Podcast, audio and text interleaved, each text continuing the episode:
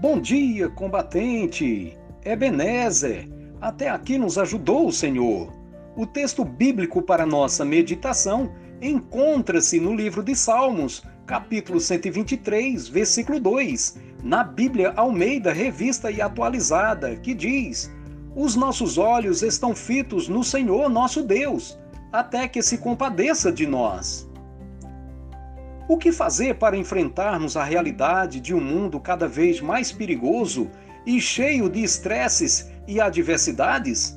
A Bíblia diz para levantarmos os olhos para o Deus que habita no céu, manter os olhos fitos nele e orar com fé. Em Hebreus 12, 1 e 2, diz para vivermos sem tirar os nossos olhos de Jesus. Portanto, também nós, uma vez que estamos rodeados por tão grandes nuvens de testemunhas, livremo-nos de tudo que nos atrapalha e do pecado que nos envolve e corramos com perseverança a corrida que nos é proposta, tendo os olhos fitos em Jesus, autor e consumador da nossa fé. Nas adversidades ou não, devemos estar focados em Deus.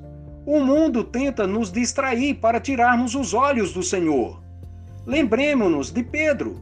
Enquanto teve os olhos fitos no Senhor, andou por sobre as águas, vencendo o medo e a tempestade. Porém, ao se distrair com os fortes ventos e as altas ondas do mar, tirou os olhos de Jesus, teve medo e começou a afundar. Deus, nossos olhos estão em Ti. Ajude-nos a nunca retirá-los do Senhor. Amém. Deus seja louvado.